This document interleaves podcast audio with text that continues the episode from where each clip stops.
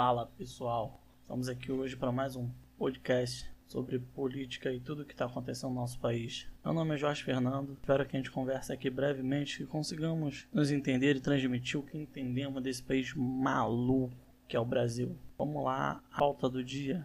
Faquin libera Lula. O que temos que entender aqui, gente, é quem é Faquin. Como assim quem é Faquin? Faquin foi um ministro indicado por Lula, indicado pelo PT, que se mostrou na Lava Jato e em outros casos também bem rígido ao julgar o PT. Até então, nada demais, e sendo justo ou não, fazer o seu trabalho normalmente e nunca foi, de uns tempos para cá, pró-PT ou pró-Lula. Abri um adeno aqui. Muito desses ministros, quando são indicados, o que o presidente, à época, define não é exatamente se ele está totalmente em acordo com ele, ideologicamente ou de princípios. Geralmente você indica eles por causas específicas. Para agora que para gente que é mais recente, você o Bolsonaro falou o tempo todo que iria indicar um ministro terrivelmente evangélico, como se a língua portuguesa deixasse esse termo ser usado, né?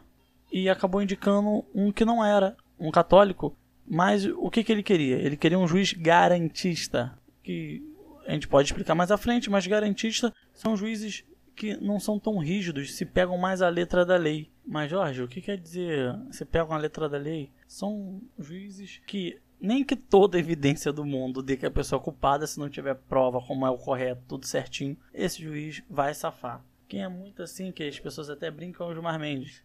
As pessoas odeiam por causa disso, que o que a gente vê de bandido sendo solto na mão dele, mas é a nossa lei, o que tem que ser mudado é a lei. Explicando isso, voltemos lá ao Faquin.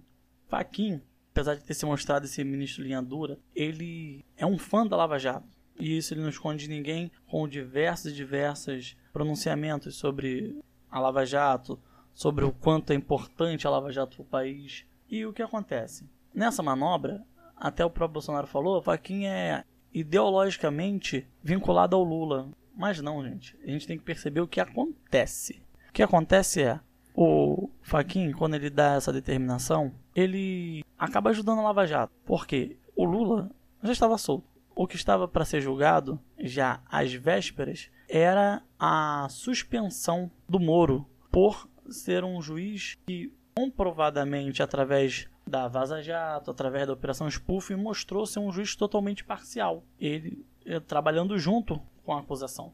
E para salvar a Lava Jato, consequentemente o Moro, ele faz esse ato, onde ele muda, mostra que o Moro não era o juiz natural. Detalhe, isso já foi pedido pela defesa do Lula há muito tempo, porque era outra coisa que até o próprio Moro já tinha dito, que ele não era o juiz natural dessa causa. E mudando essa jurisdição, as provas continuam valendo, o que seria totalmente contrário caso a suspensão do Moro. Mas por regimento interno do Supremo, Gilmar pediu para votar. Ou seja, se ocorrer a votação e Moro for considerado suspeito, as provas são canceladas. Exatamente isso aí que você está me escutando.